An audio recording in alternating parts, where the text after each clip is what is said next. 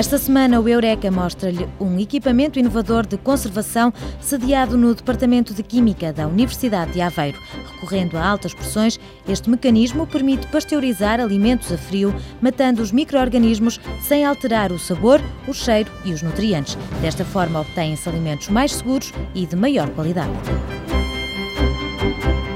A Igreja da Misericórdia, em Aveiro, recebeu a visita de engenheiros e físicos. Com recurso a fibras óticas, os investigadores instalaram um sistema de monitorização para fazer o levantamento das patologias e avaliar a vulnerabilidade da estrutura. Concluiu-se que esta Casa de Deus não corre o risco de ruir. O Vital Jacket é um colete que monitoriza sinais cardíacos, a temperatura, a saturação de oxigênio no sangue e a atividade física. Esta plataforma vestível funciona por Bluetooth e junta microeletrónica e tecnologia têxtil. O produto foi testado em ambiente clínico e recebeu a aprovação dos cardiologistas. Abrimos então as portas da ciência e da tecnologia durante os próximos minutos. Fique para ouvir.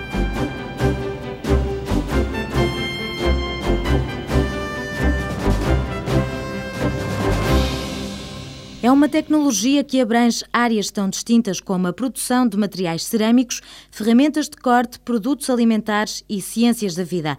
Veio do Japão e data de 1990 a primeira notícia sobre alta pressão como metodologia usada para destruir micro-organismos e tornar os alimentos mais seguros. Estamos a falar de produtos que são, de facto, pasteurizados com recurso a alta pressão, portanto, uma tecnologia que ainda é relativamente cara, mas permite obter produtos pasteurizados com uma qualidade praticamente igual àquela do produto fresco não pasteurizado e, portanto, mantendo todas as suas propriedades organoléticas, a cor, o sabor, o aroma, os nutrientes, os antioxidantes, os constituintes funcionais, digamos assim, e, portanto, permite de facto obter produtos de muito boa qualidade. Está a ser estreado pela Unidade de Química Orgânica, Produtos Naturais e Agroalimentares da Universidade de Aveiro um equipamento de alta pressão hidrostática usado para pasteurizar e esterilizar alimentos. Jorge Saraiva revela quais vão ser as estratégias da investigação. A possibilidade não só de nós pasteurizarmos por produtos para alta pressão, portanto, pasteurização a frio,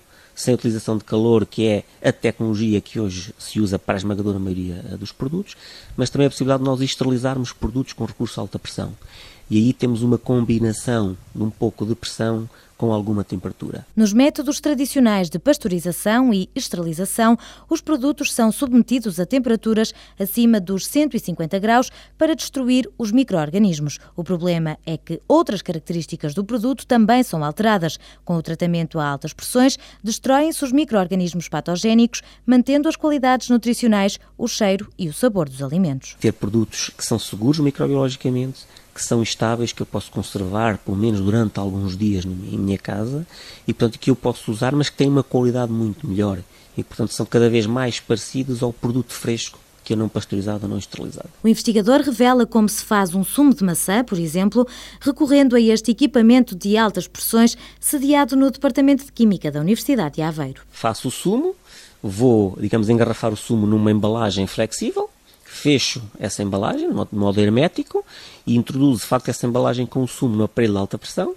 No espaço, digamos, entre as embalagens, eu vou introduzir água, vou bombear água até gerar a pressão que eu quero, cerca de 5 mil atmosferas.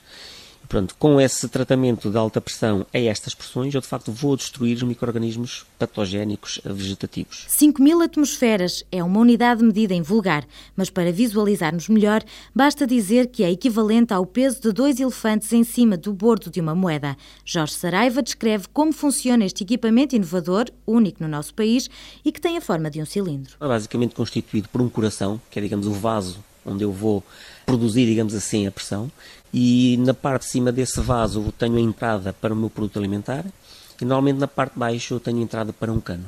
Portanto, eu faço de facto a introdução do produto alimentar uh, nesse cilindro, fecho, digamos assim, a tampa uh, superior e pela parte de baixo eu vou bombear água com recurso a bombas de alta pressão e intensificadores de pressão, de modo que bombeando água eu vou comprimir a água e vou gerar a pressão que eu quero. As ostras são um produto que não pode ser pasteurizado, já que as temperaturas alterariam as propriedades, um problema resolvido com as altas pressões. Jorge Saraiva adianta que esta tecnologia permite ainda separar a casca de um camarão sem partir, ou mesmo retirar as ostras apenas com dois dedos. Submetendo alguns tipos de produtos, como eh, camarões, as próprias ostras, eh, caranguejos, etc., a pressões abaixo das pressões de pasteurização, eu consigo provocar alguma desnaturação de uma proteína que de facto une no fundo, digamos, aquilo que nós chamamos a carne destes produtos, a casca, a concha, e depois de facto é muito fácil retirar esses produtos. Em Portugal há já uma marca de sumos que utiliza esta tecnologia, mas o grande mercado centra-se nos Estados Unidos. Para produtos sensíveis, aplica-se também a congelação por altas pressões. Se tiver um, um determinado conjunto de tipo de células que queremos congelar porque eu quero manter, digamos assim, as propriedades dessas células. Isso hoje é feito com recurso a determinados métodos.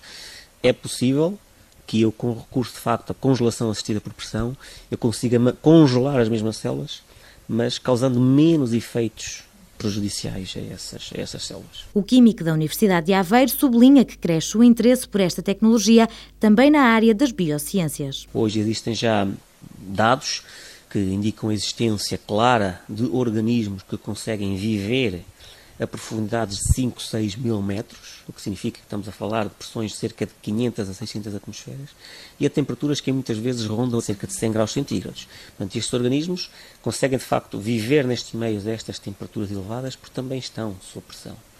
E no fundo, hoje há muito interesse em compreender como é que estes organismos conseguem de facto viver nestas condições que são muito diferentes das condições que nós temos ao nível da, das águas do mar no sentido de ver qual é a sua bioquímica e se nós não podemos usar esse conhecimento em benefício, digamos assim, de ter algumas aplicações práticas ao nível biotecnológico. Conhecendo melhor estes micro-organismos, é possível encontrar respostas para a origem da vida, já que os investigadores acreditam que no início as condições de vida na Terra eram muito semelhantes às existentes atualmente nas profundezas dos oceanos.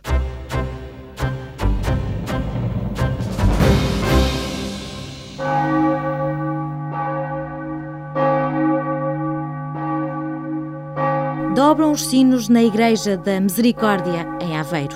O edifício tem mais de três séculos e apresenta sinais de cansaço, com deformações no arco cruzeiro.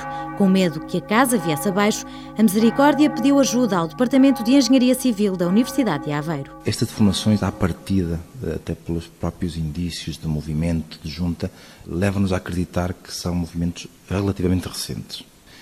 Como causas hipotéticas inúmeras, obras nas imediações, escavações em obras vizinhas, cedências associadas a alterações estruturais de edifícios contíguos, porque este tipo de estrutura em meio urbano é uma estrutura que, de certo modo, reparte os esforços com os edifícios contíguos, portanto, não tem um funcionamento estrutural independente. Humberto Varum revela que, para fazer o levantamento das patologias e avaliar a vulnerabilidade da estrutura, instalou-se um sistema de monitorização. Temos informação uh, recolhida com base nas medições nos sensores instalados na igreja. Em paralelo, temos modelos numéricos, estruturais, refinados, que nos permitem também identificar zonas de concentração de tensões. Pelo confronto das deformações medidas in situ com os resultados numéricos, nós conseguimos interpretar o comportamento estrutural e conseguimos também investigar as causas mais prováveis para este tipo de dano. Para medir as deformações sem causar ruído visual, optou-se por sensores de fibra óptica. O rigor das medições é compatível com a nossa exigência em termos de deformações a medir, mas, sobretudo, por razões estéticas. Estes sensores têm dimensões praticamente invisíveis, sobretudo à altura a que são colocados. Portanto, o impacto visual e arquitetónico da colocação destes sensores naquele tipo de estruturas particularmente importante do ponto de vista histórico e patrimonial, levou-nos a optar por este sensor. A utilização de sensores de fibra óptica só foi possível com o contributo do Departamento de Física e do Instituto de Telecomunicações da Universidade de Aveiro. Rogério Nogueira descreve como se constroem estes sensores. É uma fibra que, mediante a incidência de um determinado eh, laser, no ultravioleta, há uma certa propriedade da fibra que, que é alterada. Essa propriedade, que é uma propriedade óptica da fibra, é um índice de refração. Ou seja, se eu incidir eh, luz ultravioleta na fibra, o índice de refração vai aumentar.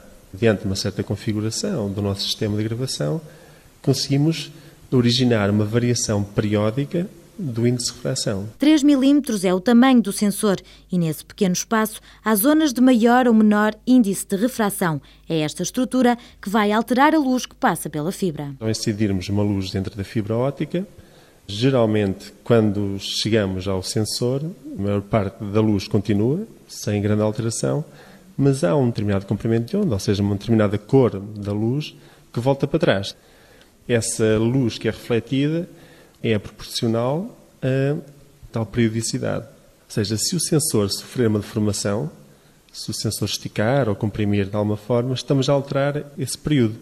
Logo, estamos a alterar a cor da luz que volta para trás. A partir daqui, há uma proporção direta, ou seja, quanto maior for a variação do comprimento de onda, maior a deformação. Para medir estas variações, os físicos usam um equipamento que faz a análise do espectro óptico que é refletido. Na mesma fibra, os investigadores podem ainda gravar vários sensores, desde que funcionem num comprimento de onda diferente. Uma deformação da fibra vai alterar eh, essa tal periodicidade que eu, que eu referi anteriormente.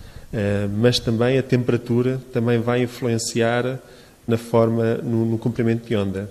É o índice de fração, é outra propriedade, mas também influencia. Então nós temos de ter dois sensores.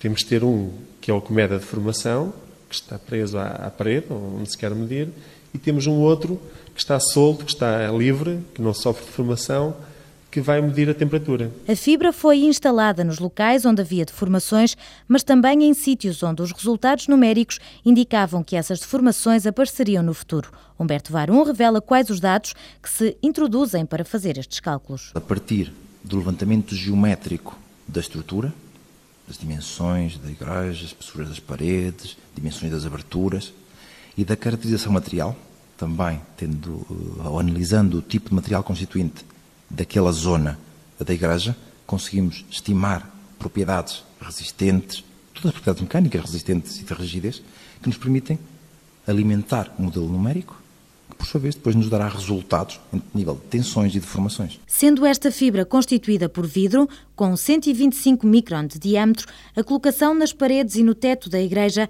foi um processo muito delicado. Este é um sistema de alerta que vai indicar aos investigadores quando é que as deformações ultrapassam os limites. Nessa altura será necessário intervir para reforçar a estrutura.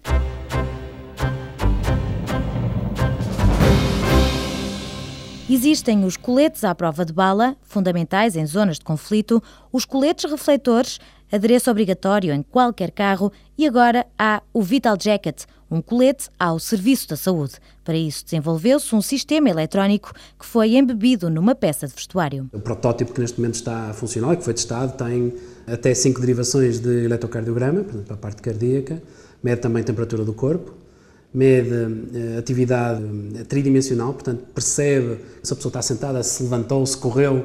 Uh, é possível também extrair a frequência respiratória.